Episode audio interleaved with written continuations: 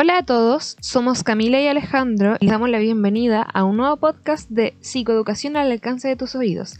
El día de hoy hablaremos junto a Alejandro sobre cómo abordar el divorcio para que éste no afecte a tus hijos. Bueno, para comenzar, es a definir qué es el divorcio. Esta es la disolución legal de un matrimonio, pero el día de hoy en Chile este existe mucho más allá de los términos legales, dado que en nuestro país también existe la separación de palabra en las parejas no casadas con hijos. La separación supone un cambio para toda la familia y nos hace enfrentarnos a situaciones nuevas ante las que a veces no sabemos cómo actuar, por ello, este podcast se hace con la intención de psicoeducar acerca de la forma de abordar el divorcio para que esto no afecte de manera negativa a los niños, niñas y adolescentes. El primer paso para psicoeducar es comenzar a desmentir los grandes mitos que existen acerca del divorcio en cuanto a niños, niñas y adolescentes. Y vamos a partir con el primero, el famosísimo, el divorcio es tan común en estos tiempos que los niños ya están acostumbrados. Bueno, esto es completamente falso dado que por más alto que sea el nivel o el porcentaje de divorcios o separaciones de parejas con hijos a nivel mundial o nacional, este sigue siendo una situación nueva, tanto para los niños como para los papás, que va a afectar sus sentimientos de seguridad y va a alterar finalmente su estructura. De hecho, hay algunos autores que señalan que el divorcio conlleva un proceso de duelo similar al de la pérdida de un ser querido, es decir, un duelo. Involucra etapas de negación, podemos encontrarnos con la rabia, con melancolía, conductas agresivas y aceptación finalmente. Como segundo mito encontraremos, si no le hablo a mi hijo del tema es mejor para él o ella. Esto es falso, dado que el divorcio genera muchas dudas, fantasías, miedos, confusiones y preguntas en los niños. Muchas veces sienten a sus padres tan preocupados que evitan hacer preguntas para no preocuparlos más. Esto no significa que no necesiten entender algunas cosas. Cuando se toma la decisión del divorcio, ambos padres deben explicarle al niño sobre cuáles serán los cambios que deben ocurrir en su vida y deben abrir un espacio para que él pueda expresar los sentimientos que le generan estos cambios. Si no se le permite hablar del tema y expresar los sentimientos, estas emociones se convertirán en conductas o síntomas negativos que en el futuro pueden afectar diferentes aspectos de su vida lo ideal es permitir que el niño, niña o adolescente pregunte y se le puedan responder las preguntas en la medida en que él vaya preguntando. Por otro lado, nos vamos a encontrar con el siguiente mito, que es mi hijo ha tomado nuestro divorcio o separación muy bien. Nuevamente aquí debemos tener mucho cuidado con este pensamiento, dado que tenemos que pensar que el divorcio no es para nada una situación planeada, ni para los papás ni para los niños. De hecho, hay muchos estudios que comprueban que el divorcio afecta a los niños. Sin embargo, cada persona lo expresa de manera diferente. En algunas ocasiones nos podemos encontrar con que hay un niño o un adolescente que evita expresar sus sentimientos de dolor, por ejemplo, para, no sé, no aumentar la preocupación de los papás. Y por otro lado nos podemos encontrar con un niñito que es terriblemente agresivo, eh, tiene muchas conductas regresivas que finalmente nos vamos a ir dando cuenta del cómo afecta de manera tan distinta a los niños un proceso que, como bien dije hace poco, es una situación para nada planeada. Es cierto que una de las cosas más difíciles para un papá es sentir de que algo de lo que estamos haciendo está afectando emocionalmente a tu hijo, pero hay que recordar que el proceso de duelo es necesario para la recuperación.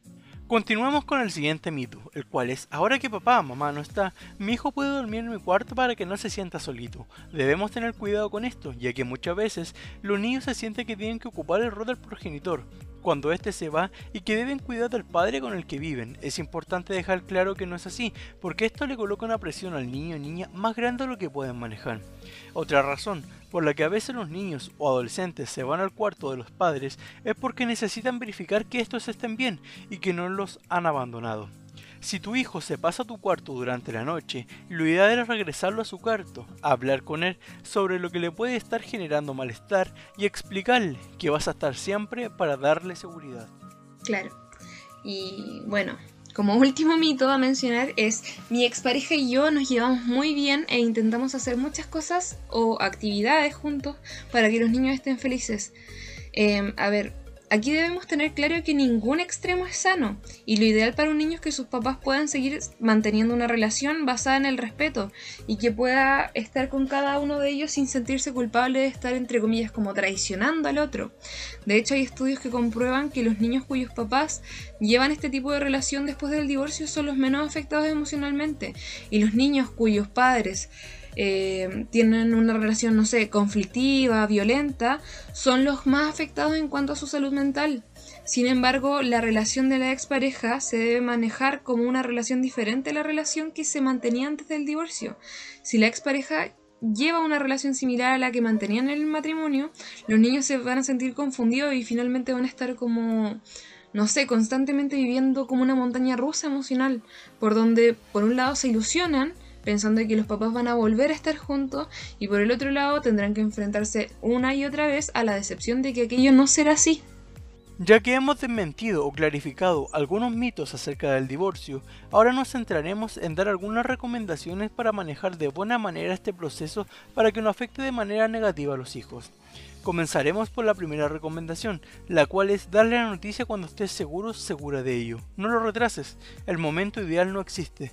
Cuando antes se lo digas mejor, además seguro que tus hijos ya están intuyendo algo que no va bien.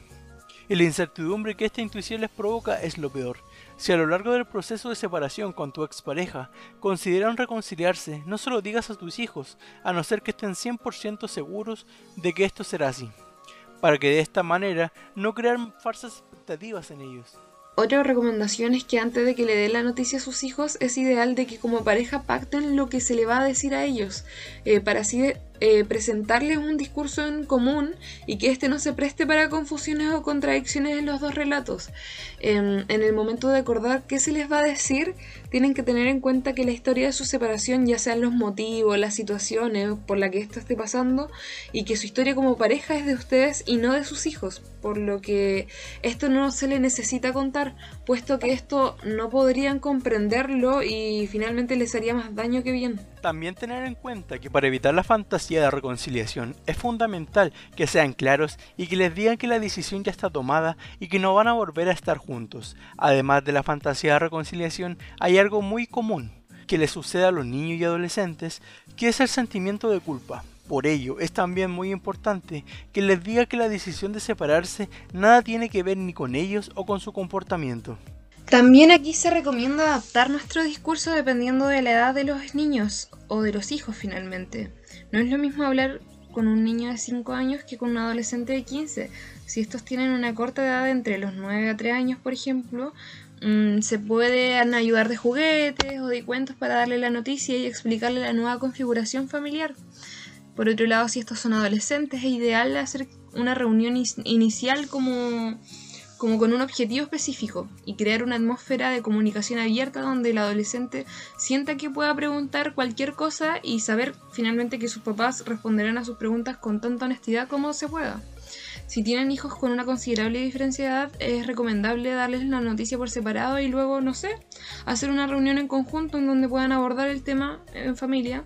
De igual manera hay que tener en cuenta de que hablar de un tema eh, no significa de que el, o sea, no sé, tenemos que tener claro que hablarles una vez de un tema no significa que los niños no les vayan a surgir dudas después del tiempo, puesto que a medida de que ellos se van a ir desarrollando les pueden ir surgiendo nuevas preguntas. Por ello siempre es ideal que se muestren receptivos al momento de responderles. Recuerden que lo ideal es que ambos papás se reúnan con los hijos y les digan la noticia de forma conjunta. Recuerden que son una familia y que esta noticia incumbe a toda la familia. Por tanto, es importante de que ellos participen. De la misma forma en que vamos a considerar la edad para mencionar el divorcio, en estos consideremos este punto para ver qué posibles repercusiones tendría el divorcio en las diferentes edades. Comencemos por los bebés. Los bebés son extremadamente receptivos del estado de ánimo del papá y la mamá. De manera que si nosotros estamos tensos, irritables o deprimidos, ellos lo notarán y les afectará de igual forma. Podemos observar que lloran más, que están más irritables, que necesitan especialmente proximidad física, etc. Además, del hecho de que los adultos estemos estresados puede hacer que no se atiendan correctamente las necesidades de estimulación y cuidado del bebé, lo que puede afectar a su correcto desarrollo. Bueno, a ver, Aquí los niños en edad de preescolar no son capaces de entender qué sucede y si la ruptura está siendo complicada, es posible que aquí los niños manifiesten estrés, ansiedad y miedos. Aquí viene la pregunta, ¿cómo manifiestan estos síntomas los niños? Eh, bueno, podemos ver cosas como que los niños vuelvan a estadios anteriores, ¿A qué voy con esto? Como hacerse pipí en la cama de nuevo, eh, que ocupe palabras que ocupaba cuando era más chiquitito, finalmente como hablar más infantilizadamente, que rechace algunas comidas, etc. Em, también pueden manifestar estas cosas eh, como las pesadillas, el miedo a la oscuridad o ir solo por la casa, entre otros como muchos aún no tienen conocimiento y manejo total de sus emociones, puede que nos encontremos con somatizaciones. Aquí voy con esto, con expresiones físicas del malestar. Podemos encontrarnos con vómitos, dolor abdominal, dolor de cabeza. Obviamente eh, es recomendable que primero lo lleven a un médico y descarten cualquier sintomatología que finalmente tenga una enfermedad como física. Em, y en casos, por ejemplo, no sé, más complicados, es posible que detectemos que el niño es especialmente agresivo. Y aquí viene em, como lo fuerte de, la... Finalmente como de la psiquiatría en los niños. Aquí la depresión los niños no la gestionan como la tristeza como lo gestionan los adultos, sino que aquí los niños son agresivos y son con mucho cólera. Es decir, que como que la exteriorizan. Hasta aproximadamente la preadolescencia, los niños pueden vivir la separación como un conflicto de lealtades. Si quiero mamá, significa que no quiero papá. Si quiero ir con uno, no voy a ir con el otro. Y que ello afecte tanto al estado de ánimo como al rendimiento escolar. Puede verse afectada su autoestima y comenzar a mostrar problemas de conducta, especialmente en el caso de los chicos, no atender a las normas, conducta delictiva, entre muchas otras. En la adolescencia, los adolescentes acusan mucho las separaciones conflictivas. Podemos encontrarnos con depresión, problemas de conducta, por ejemplo, no sé, quizá conductas delictivas, consumo de drogas, conflicto en el colegio. Em, también vamos a encontrar por otro lado las dificultades para establecer los vínculos afectivos o finalmente tener relaciones afectivas, tanto ahora como a plazo medio largo. Em, puede que ahora el adolescente esté manifestando sus relaciones tranquilamente, pero no sé, pongamos que este conflicto pasó a los 15 años y resulta que el adolescente finalmente viene a exteriorizar em, a los 17. Entonces tenemos que tener ojo, ojo al charqui, como se dice en el buen chileno. Otro punto a recomendar es que una vez dada la noticia, explicarle cómo será la estructura a partir de ahora. Para evitar la confusión, evitar que seas claro y que le expliques cómo se organizarán a partir de ese momento, dónde va a dormir cada persona de la familia, dónde van a dormir ellos, si tienen que dividir los juguetes, la ropa, en caso de que viven en diferentes casas. Algo muy útil que pueden hacer es realizar un calendario y ponerlo en un lugar visible en ambas casas, así estos pueden saber qué día van a estar con cada persona. Bueno, de igual manera, una vez que hayan compartido la decisión con los niños, eh, denle espacio para que ellos realicen las preguntas que necesitan y que puedan expresar cómo se sienten. Respetar cualquier emoción que ellos revoquen, puede que sientan tristeza y puede que lloren o puede que no quieran hablar de ello en el momento. Puede que haya enfado, entre otros síntomas.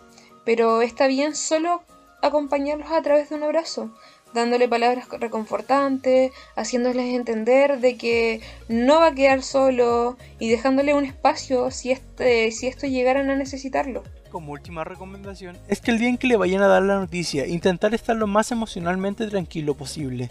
Es normal que estén afectados por este proceso, puesto que no sería normal fingir que no les pasa nada. Pero recuerden que las personas adultas son ustedes, por lo tanto, son ustedes los que tienen que brindarle apoyo a sus hijos y no sus hijos a ustedes, puesto que los niños interpretan la realidad a través de las figuras de referencia, por lo que si al dar la noticia rompes a llorar desconsoladamente, los niños vivirán esta situación como un drama, en cambio, si lo transmites de forma tranquila, vivirán este cambio de una forma muchísimo más positiva. Y bueno chicos, en conclusión, queremos dejar claro algo. El divorcio no tiene que ser un hecho traumático para los hijos y va a depender totalmente de cómo las personas adultas manejen la situación y que de ello podamos sacar más ventajas. podemos sacar, no sé, las ventajas de la capacidad de adaptación al cambio del niño, quizá la empatía, hasta la resiliencia podemos sacarla como una ventaja, si llevamos el proceso de buena manera. Y bueno chicos, el día de hoy, Psicoeducación al alcance de tus oídos les trae un invitado muy especial. Él es Andrés Aldunate, es un psicólogo forense que es docente también de la Universidad Pedro de Valdivia y el día de hoy nos viene a hablar un poco de la perspectiva del divorcio desde su experiencia laboral, algunos consejos que nos pueda dar o algo. Así que acompáñenos y vean lo que dijo Andrés sobre el divorcio. Hola, eh, mi nombre es Andrés Aldunate, soy psicólogo forense.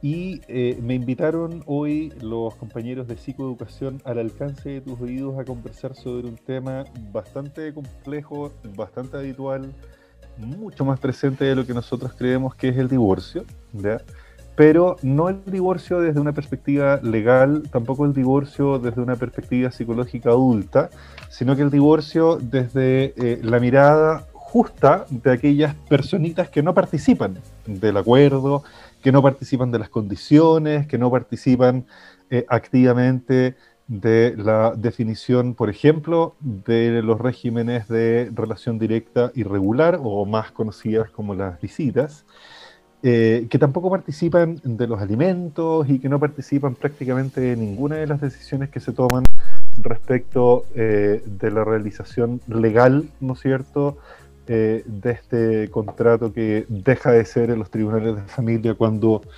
dos personas que contraen matrimonio deciden poner término a ese contrato.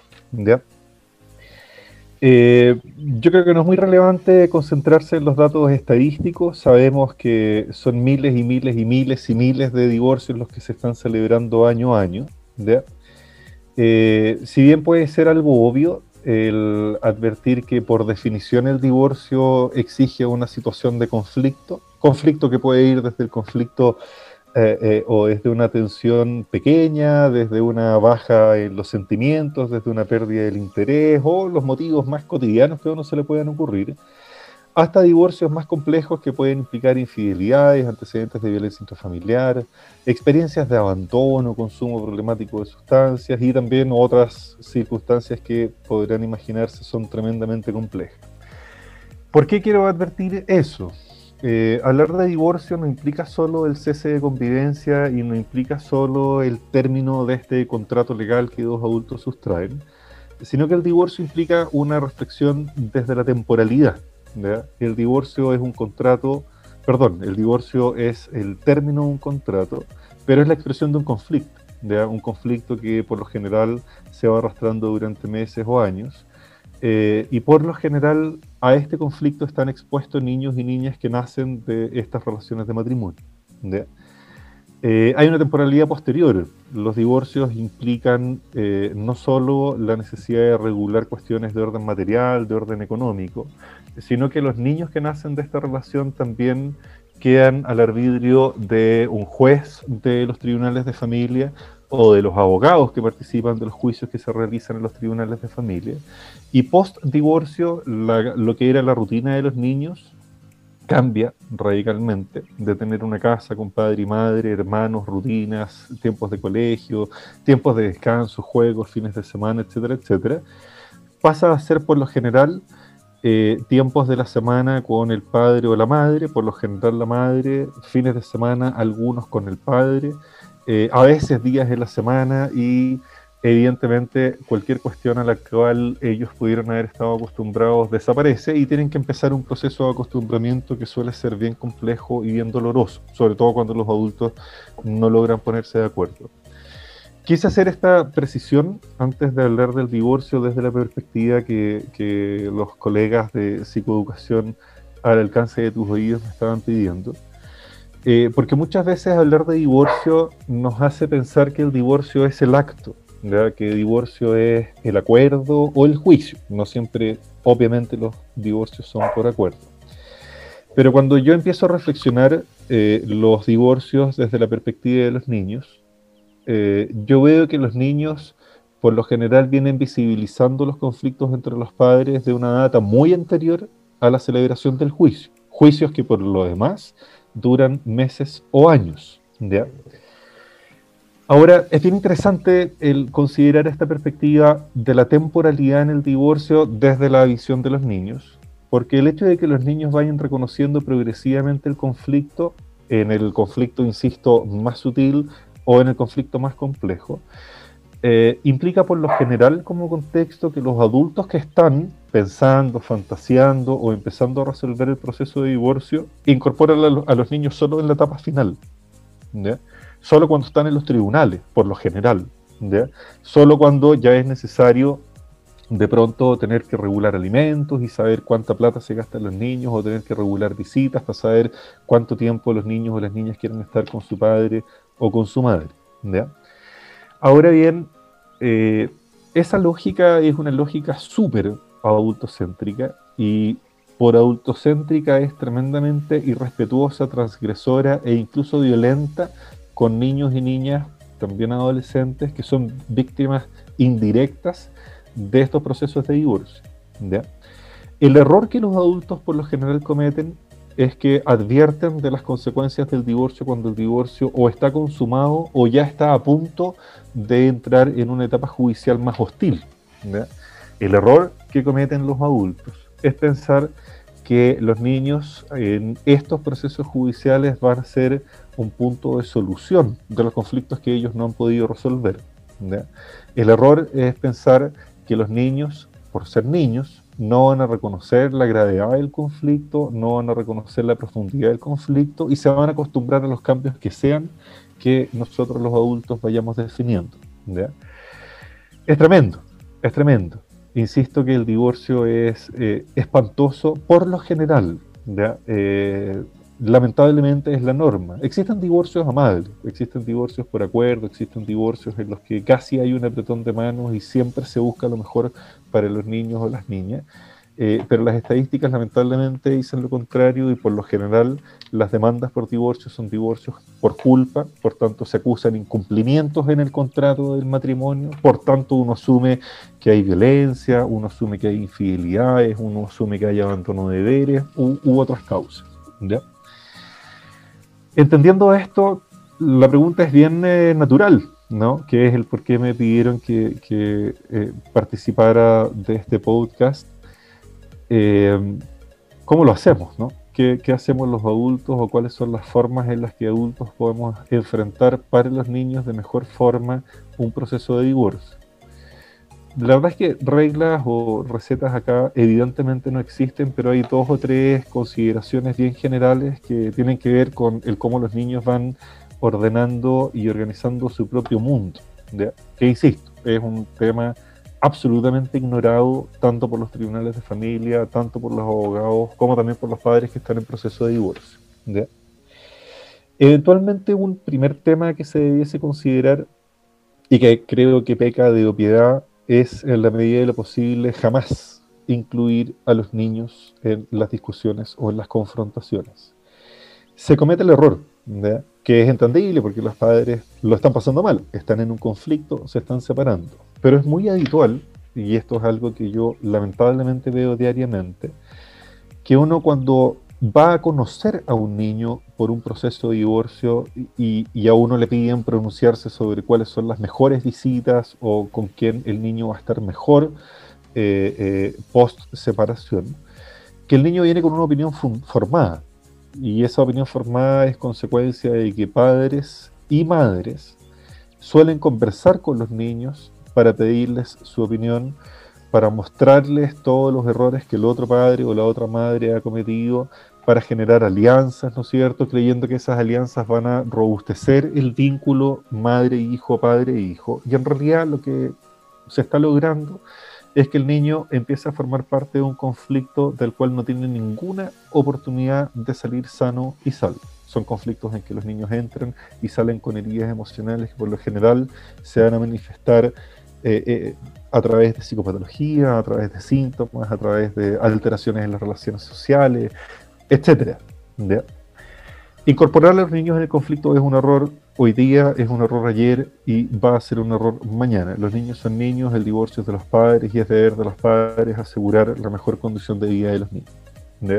Si los padres no son capaces de resolver sus conflictos, el primer consejo que uno les podría dar es, dependiendo de sus creencias, hablen con amigos, hablen con sacerdotes, hablen con mediadores, hablen con sus propios padres, hablen con otras parejas que sean separados, pero jamás hablen con sus hijos pretendiendo que los hijos formen parte del conflicto o que tomen alianza por uno u otro. Hay una segunda consideración que creo que es bien interesante. Eh, esta no es obvia, esta eh, incluso es invisibilizada uno se hace la pregunta cuando tiene que enfrentar un juicio por divorcio, en que, insisto, uno en su rol de psicólogo o de perito en psicología, eh, no es avalar o, entorpecer el proceso de divorcio, sino que es asegurarse de que en este divorcio las condiciones eh, eh, que aseguran los derechos fundamentales de los niños y niñas se cumplan. Que los padres se divorcian, pero que los derechos de los niños no se vulneren. Y los niños tienen derechos bien simples, muy violados, pero muy simples. Mantener una relación con el padre o madre con el que no viven, tener una pensión de alimento, tener una vida relativamente feliz, tener una identidad eh, personal, pero también una identidad familiar, vivir lejos del conflicto, entre otros derechos que creo que, si uno los va mencionando eh, van pareciendo algo naturales al pensar en lo que nosotros creemos que los niños necesitan para desarrollarse sanos y felices. Lo interesante es que no basta con ofrecer ciertos derechos, no basta con ofrecer ciertas condiciones de vida, sino que estas condiciones de vida tienen que ser regulares, tienen que ser constantes.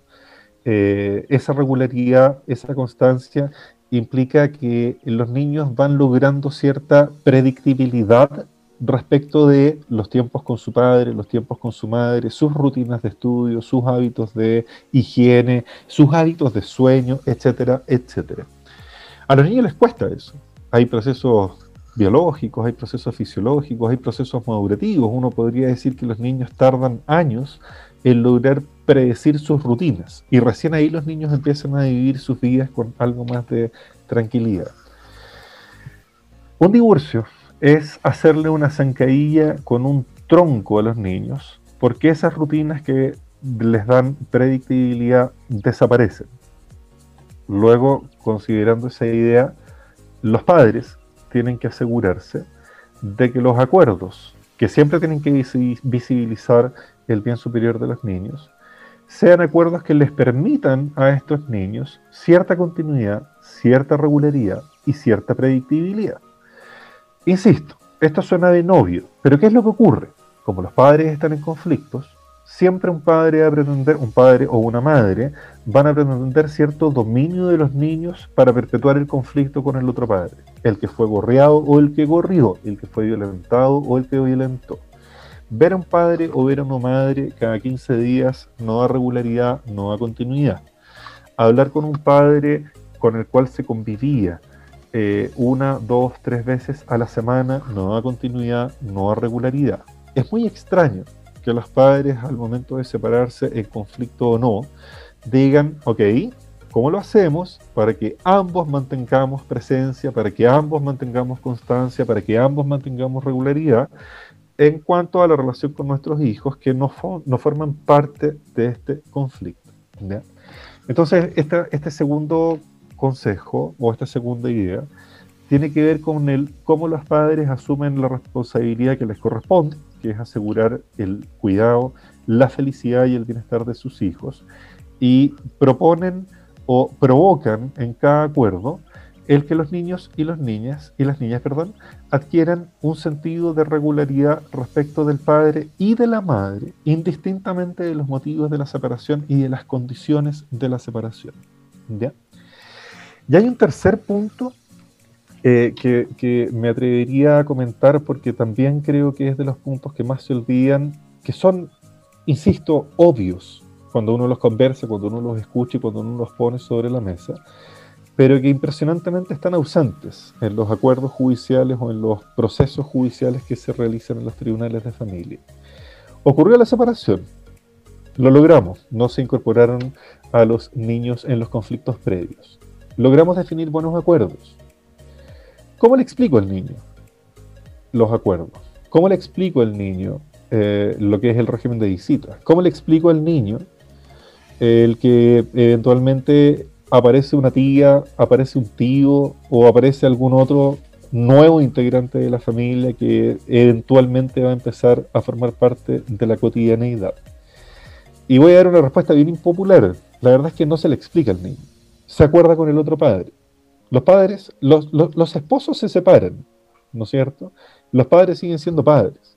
Cuando digo que no se le explica al niño, no estoy diciendo que el niño no tiene que ser parte de lo que va ocurriendo con su vida. Lo que estoy diciendo es que al niño no se le impone una nueva realidad a través de una explicación, porque el niño no va a entender esa explicación. Lo que se hace, lo que se debiese hacer o lo que se sugiere hacer, es que ambos padres, cada vez que vayan anticipando cambios importantes en su vida, ojo, cambios de casa, no pensemos solo en que llega la tía o el tío, se cambian de casa, cambian las condiciones de vida, cambian los recursos disponibles mes a mes, eh, cambian los tiempos, eventualmente cambian los colegios. La, la, infinidad de cambios es tremenda y cada uno de esos cambios debe, en el mejor de los casos, ir siendo anticipado por ambos padres. Ambos padres tienen que ir conjuntamente cada uno en sus casas o eventualmente, y por qué no, en reuniones familiares, en donde los niños pese a la separación de los padres, puedan compartir un almuerzo una vez al mes, una vez cada dos semanas, una vez a la semana con su papá y con su mamá. ¿Por qué no? En esos encuentros, padre y madre, comentarles, se nos vienen estos cambios y los vamos a hacer de esta forma, ¿cuál es tu opinión? ¿Cómo crees tú que debiese ser? Nos vamos a cambiar de colegio. ¿Qué tipo de colegio te gustaría? Estos son los colegios que nosotros hemos visto. Por lo general uno asume que eh, nuevas parejas o este tipo de cambios son a priori tremendamente estresantes para los niños y que por lo general les van a afectar indistintamente de lo que los adultos hagan. La verdad es que lo que uno logra ver en la experiencia y en el trabajo clínico o en el trabajo forense es que en la medida en que los padres se vayan haciendo responsables de todos los cambios y que vayan anticipando a los niños estos cambios y vayan incorporando a los niños en el cómo estos cambios van ocurriendo progresivamente, eh, al ser cambios predecidos y predecibles, eh, los niños van reaccionando con mucha más naturalidad, van reaccionando con mucha más calma, incluso con felicidad, ¿por qué no? ¿Ya? Sé que son ideas bien generales, eh, sé que de pronto acá los eh, eh, colegas que, están participando de esta actividad pueden encontrar algo obvias algunas de las sugerencias, pero es tremendo el cómo padres y madres que se están separando y que están en un conflicto dejan de pensar lo obvio. Están pensando en un conflicto, están pensando en ganar un juicio, están pensando eventualmente en temas económicos, en temas de bienes que también forman parte de un divorcio. Lamentablemente los niños, que son lo más importante, son el último tema. Excluir a los niños del conflicto pre-divorcio, durante el divorcio y post-divorcio es fundamental. Asegurarse el, del que, eh, indistintamente de cuáles sean las resoluciones que se puedan tomar en un divorcio, las condiciones de vida de los niños respecto de sus padres sean regulares, sean constantes, sean frecuentes, es fundamental e incorporar amablemente a los niños en todas las decisiones que les competen, naturalmente, o que les afectan, es fundamental porque les da a los pequeños y a las pequeñas un sentido de control y de predictibilidad que suele ser un factor que disminuye significativamente tanto los elementos de estrés como otras variables que afectan su salud mental. Creo que eso es lo que les puedo contar. Eh, es un tema que da para mucho, creo que tiene muchas perspectivas, hay elementos clínicos, hay elementos legales, hay elementos forenses, hay muchas perspectivas que son relevantes de poner sobre la mesa, pero creo que velar por estos tres consejos eh, eh, centrales, que pretenden el cuidado respetuoso de los chicos y chicas es fundamental y es un punto, un punto de partida, un primer paso. Enfrentar un divorcio considerando estos tres puntos no le cambia la vida a los adultos, le cambia el futuro a los niños y a las niñas. Así que eso, espero que, les sea de utilidad. Eh, y nada, les dejo un abrazo. Nos veremos o nos escucharemos en otra oportunidad. Bueno chicos, esto ha sido todo por el día de hoy. Esperamos que les haya gustado y no olviden que pueden seguirnos en Instagram en arroba psicoeduca tus oídos. Para mayores consejos, nos oímos en el próximo capítulo en Psicoeducación al alcance de tus oídos. Adiós a todos.